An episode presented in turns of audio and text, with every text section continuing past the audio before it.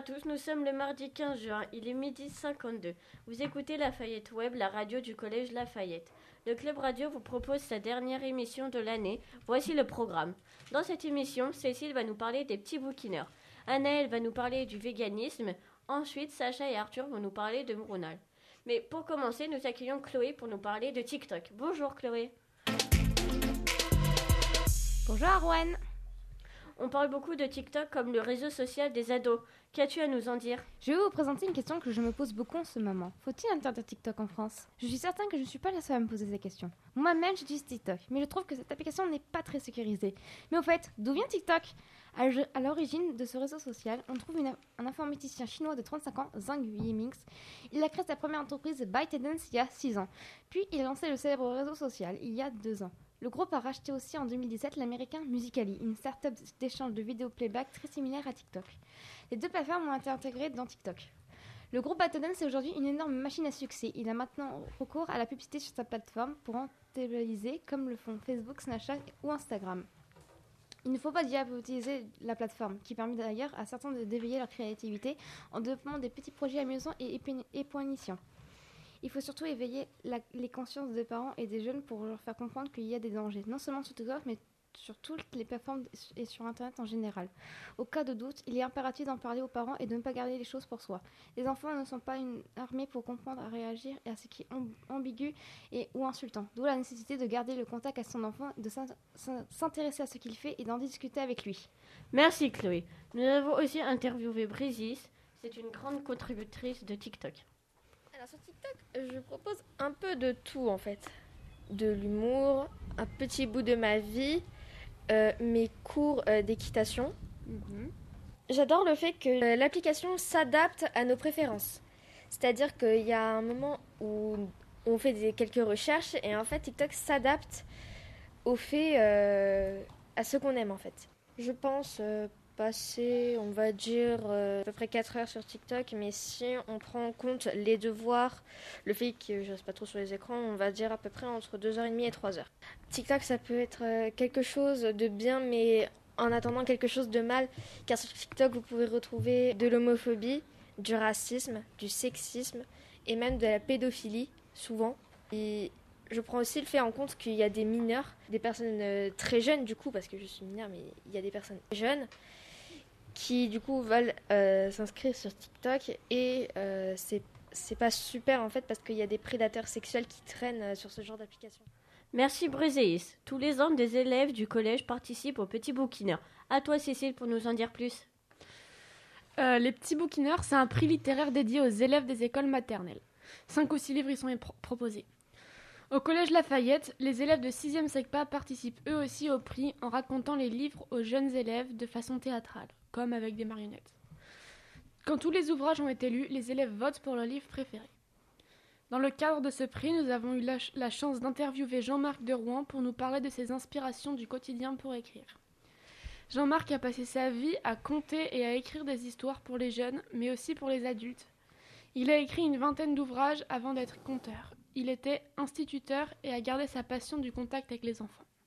Eh bien, euh, j'étais enseignant avant et j'avais j'avais des classes et euh, en fait pour les élèves que j'avais j'avais envie de de leur raconter des histoires.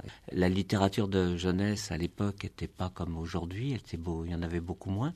Donc j'avais j'ai eu envie de leur raconter des histoires, donc d'inventer des histoires.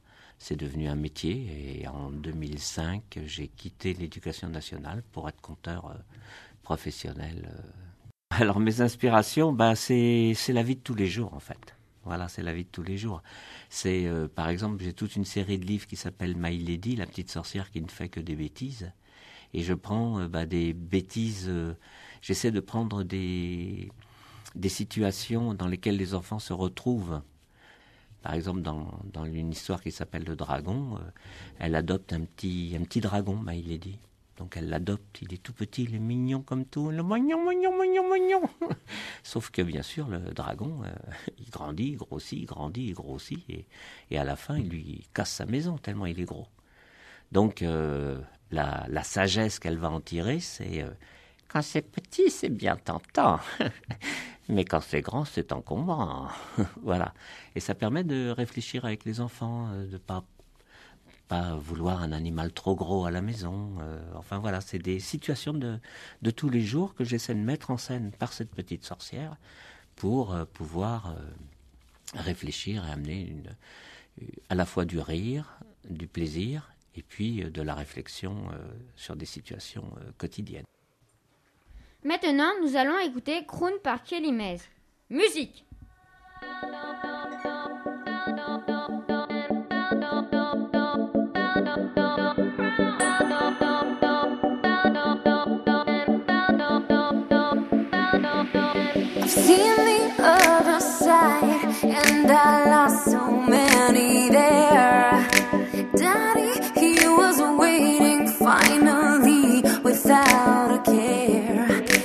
told me to have faith, faith that could return. He told me I'd be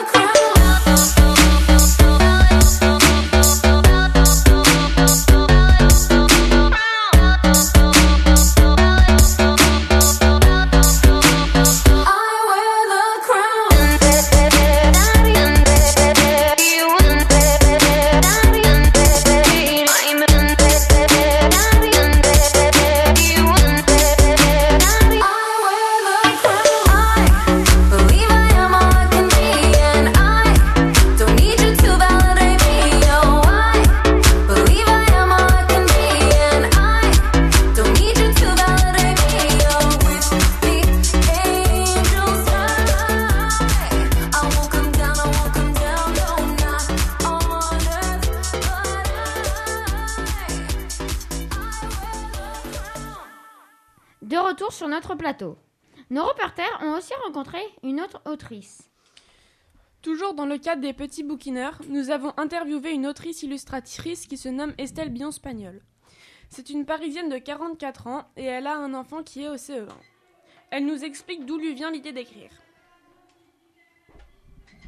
J'ai toujours écrit en fait depuis euh, que je suis toute petite, enfin depuis que j'ai appris à lire et à écrire, j'ai toujours toujours écrit. Alors au départ, j'écrivais euh, ce qui se passait dans mes journées, dans des secrets. Enfin voilà, je tenais un journal intime. Après, j'ai commencé euh, en lisant et en découvrant des super livres. J'ai eu envie moi de créer mes propres univers. Donc c'est vraiment en, découvrant la lecture que j'ai eu envie euh, d'écrire. Et puis après, après j'écrivais pas mal de nouvelles, de, de poésie. Et, et puis voilà, j'ai repris vers...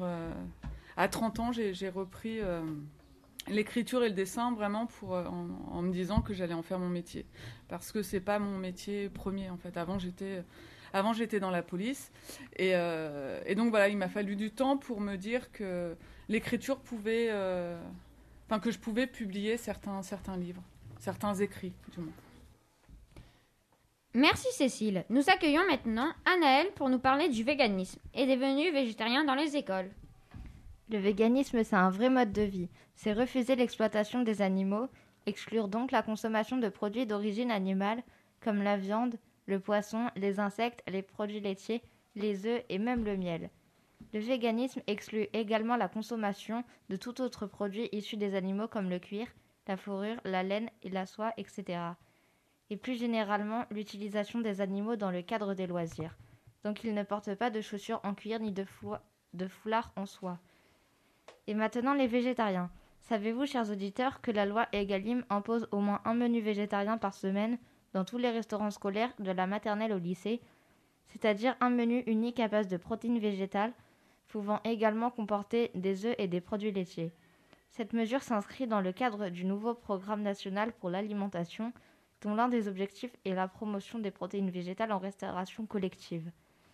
Seuls deux tiers des collèges et la moitié des lycées appliquent vraiment la loi, d'après le ministère de l'Agriculture. Lorsque des menus végétariens sont mis en place, la majorité est constituée d'omelettes et des menus composés de produits végétaux sont rarement proposés. De plus, la part du bio est moins importante que dans les écoles primaires. Seul un menu végétarien sur 10 en contient. Nous avons interviewé Martin, Anaïs, Céleste et Robinson pour leur demander ce qu'ils pensent des menus végétariens au self. Bah, moi, j'aime pas trop parce que bah, c'est un peu bête de faire quelque chose de végétarien et le jour d'après faire de la viande. À force d'avoir des repas végétariens, ça devient énervant. Déjà, on nous enlève la viande, alors que la viande fait partie de notre culture. Et en avoir tous les jours, c'est un peu trop. Euh, ben, en fait, genre, ça dépend. Il y en a, il y en a, ils sont bons et il y en a, ils sont pas trop bons. Euh, parfois, c'est bon, comme la pâte à la bolognaise, mais après, parfois, ça n'a pas vraiment de goût. Merci Anaël. Maintenant, c'est au tour de Sacha de nous rejoindre sur le plateau. Il va nous parler d'une personne très gentille qui a passé quelques semaines à Rochefort. Eh oui, tous les ans dans notre collège, on accueille une assistante en anglais. Cette année, c'est Mrunal qui est intervenue dans toutes les classes. C'est une indienne, une indienne qui vient de Pune, une ville au sud-ouest de Bombay. Elle est venue en France car elle apprend le français et car elle voudrait travailler dans le domaine de l'enseignement. Nous en avons donc profité pour lui demander ses impressions sur le collège Lafayette et sur la France. Euh, mes premières impressions sur France euh, sont que ce, pays est très beau et les gens sont très gentils, ils, aident euh, tout le monde. J'ai beaucoup de bonnes expériences avec les gens ici. Et le climat, c'est un peu plus froid, mais sinon, il fait très beau. Les, les rues sont très belles. Euh, Collège Lafayette, euh, donc euh, les professeurs sont très gentils, les étudiants sont disciplinés, ils sont curieux, euh, ils posent des questions toujours à propos de l'Inde, de ma culture. Et toute, toute cette expérience était très, et très accueillante. Ensuite, nous avons appris qu'elle aime lire, elle a appris à peindre à l'aquarelle, elle aime goûter les différents plats et elle aime sortir avec ses amis. Le savez-vous Une classe de quatrième en France correspond à une classe de huitième en Inde. Pour finir, nous lui avons demandé quelle est la différence entre l'école en France et en Inde. Euh, en fait, l'école en Inde, ça commence avec l'école maternelle, puis on a l'école primaire et puis l'école secondaire. Euh, en fait, nous avons presque euh, les mêmes matières qu'en France. Nous avons, en fait, les sciences ne sont pas divisées dès le début. C'est tout, toute la science. Là, on a physique, chimie, biologie, tout ensemble. Euh, puis les langues, on a l'anglais, notre langue régionale. Donc pour moi, c'était Marathi. Et notre langue nationale qui est hindi. Eh bien, merci à toi. Espérons que l'an prochain, nous puissions accueillir quelqu'un d'aussi sympa que Mronal. Voilà l'émission est terminée. Merci à Chloé, Sacha, Arthur, Anaël, Elsa, Cécile, Morgane, Arwen et Monsieur Lamat d'avoir participé à sa réalisation. Nous espérons que cette émission vous a plu. N'hésitez pas à la partager et bonne fin d'année à tous. Nous écoutons maintenant Tech Party Square